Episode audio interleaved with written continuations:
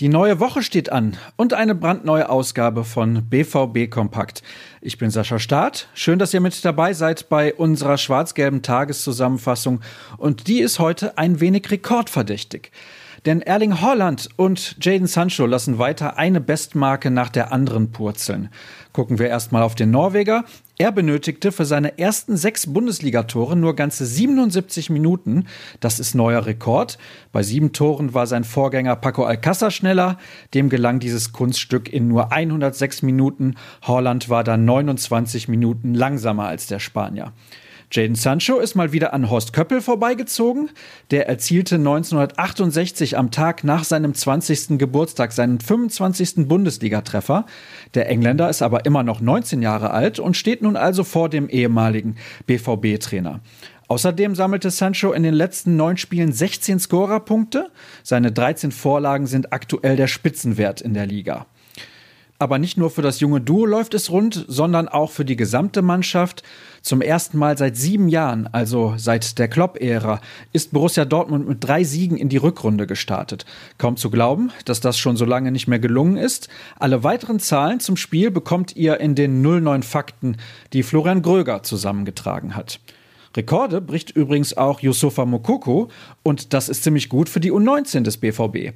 Durch seinen Doppelpack konnte das Schlüsselspiel beim ersten FC Köln mit 2 zu 0 gewonnen werden.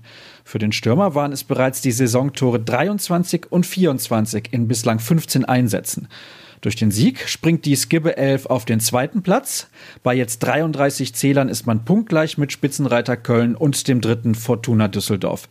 Und daran erkennt man schon, das Rennen um die Meisterrunde wird wohl bis zum Ende offen bleiben. Die Profis haben übrigens gestern nur leicht trainiert, aber zum ersten Mal war Emre Can mit dabei. Und auch in Bremen könnte er rein theoretisch spielen.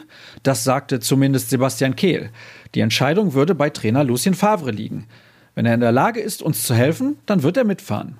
Dann dürfen wir mal gespannt sein, wie hoch der Coach das Risiko nach dann nur zwei gemeinsamen Trainingseinheiten einschätzt. Schauen wir voraus auf den heutigen Tag. Die Mannschaft bestreitet ihr Abschlusstraining vor dem Spiel morgen in Bremen. Da steht dann das Achtelfinale im DFB-Pokal auf dem Programm. Natürlich nicht öffentlich diese Einheit.